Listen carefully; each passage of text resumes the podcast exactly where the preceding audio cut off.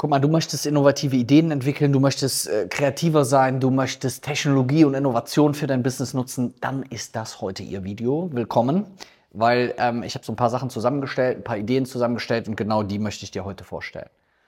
Aber wir fangen an, wie wir immer anfangen. Wer bruckt den Driss? Also wofür brauche ich das überhaupt? Weil ich könnte jetzt wieder sagen, wofür muss ich innovativ sein? Das machen wir seit 80 Jahren, machen wir das Gleiche. Und weil wir seit 80 Jahren das gleiche machen, ist immer Juti Youngen. Und weil Juti Youngen ist, da können wir noch weitere 80 Jahre so machen. Ne? Kennst du so Leute, die so sind? Gibt es immer noch viele. Wird es immer geben. Wobei man muss ja ehrlich sein, ne? also auch ich meckere ja schon über die heutige Jugend und erzähle denen Geschichten aus meiner Jugend. Ne?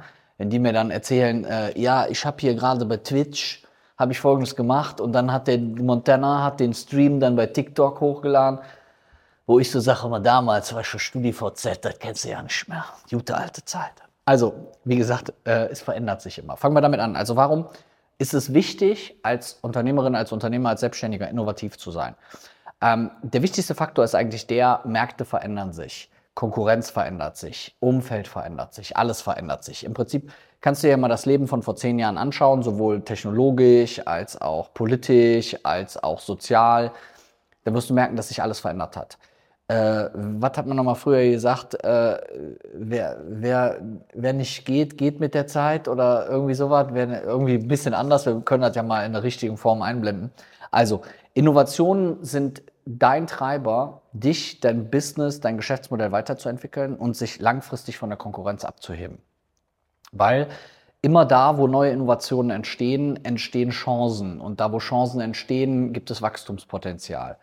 Ähm, so ähnlich wie früher gab es so eine Serie, die hieß Es war einmal das Leben. Da gab es so Dinger, so eine Zeichentrickserie, die haben so Bakterien aufgefressen und dadurch sind die immer größer geworden. Ja, oder gab auch so Spiele.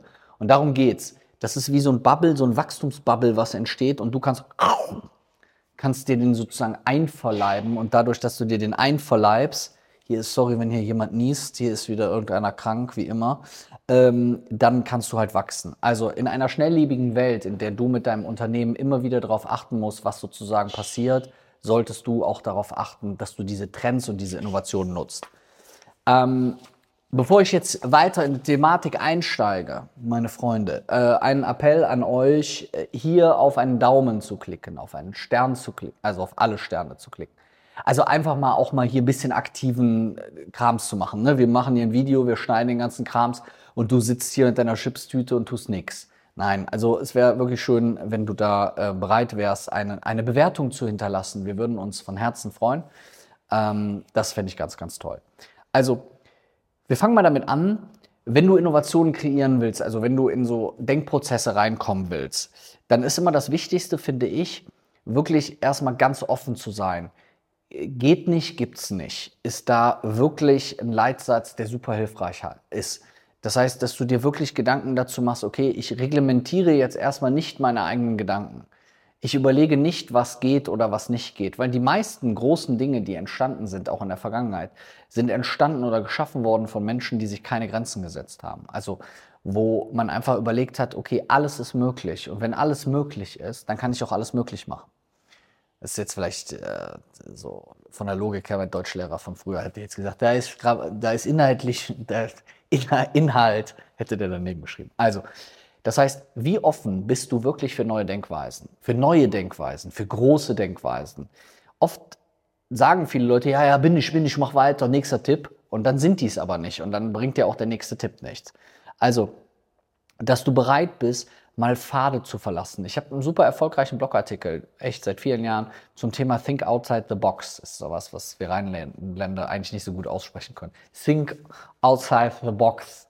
So, ähm, also zu überlegen, was kannst du mal tun oder machen, was andere nicht machen, was anders ist, was besonders ist, was einzigartig ist, was dich von anderen potenziell abheben kann.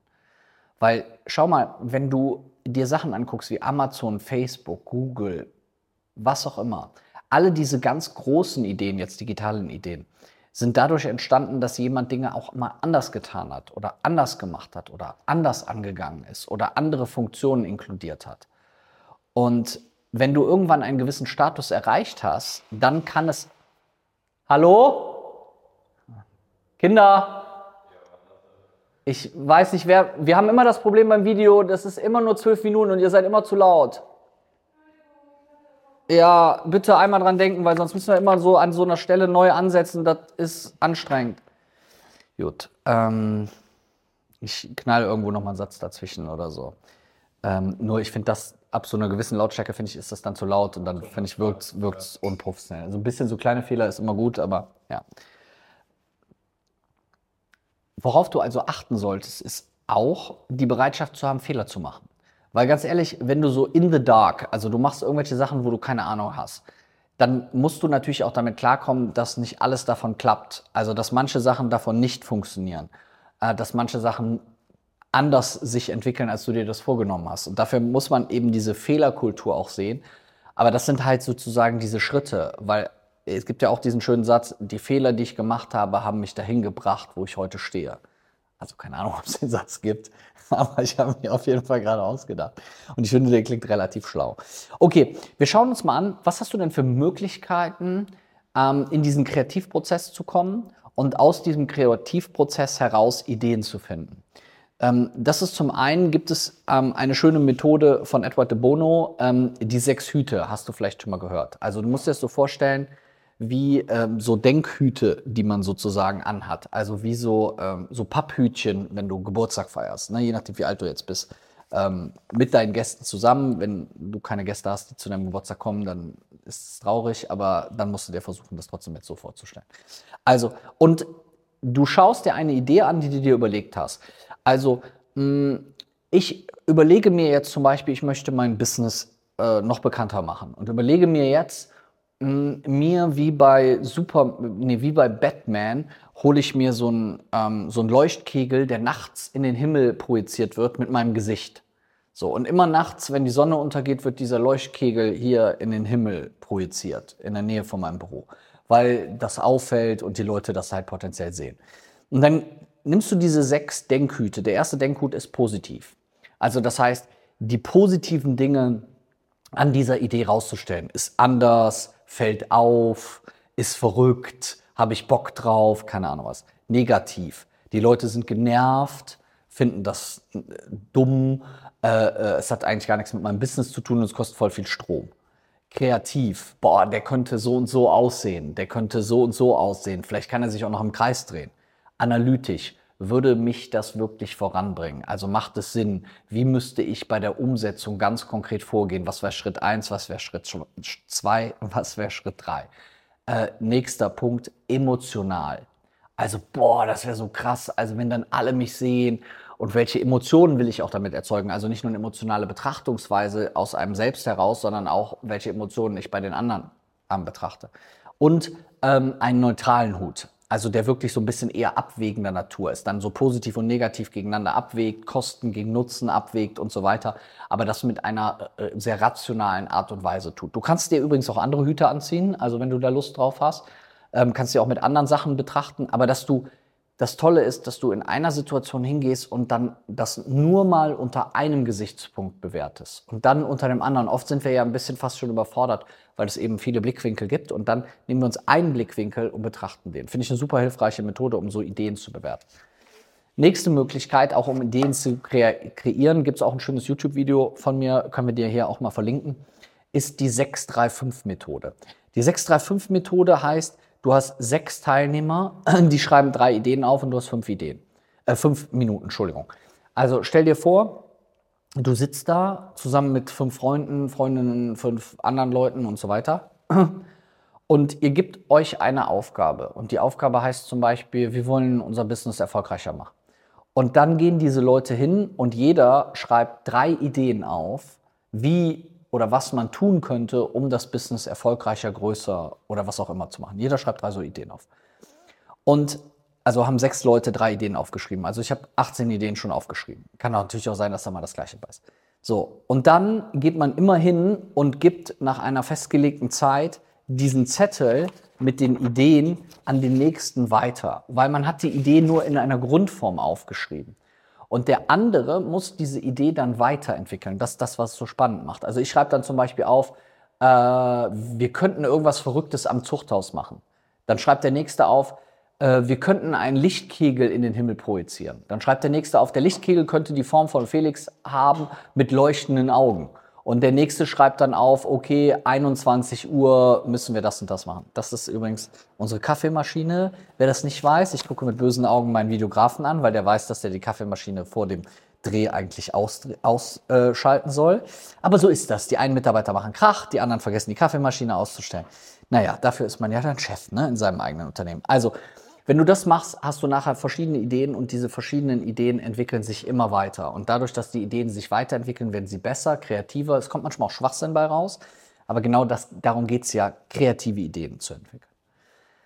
Nächste Methode, das, was du cool machen kannst, ist wirklich, auch wenn es sich klassisch anhört, klassisches Mindmapping. Das heißt, du gehst hin und nimmst mal alle deine Gedanken und strukturierst die mal so ein bisschen. Also das heißt, du versuchst für deine Gedanken eine gewisse Struktur zu schaffen. Da kannst du auch coole Sachen für nutzen, wie zum Beispiel Miro, so ein Online-Tool. Da kannst du so Mindmaps mit erstellen und dann kannst du da so Kästchen und so Blätterchen durch die Gegend schieben.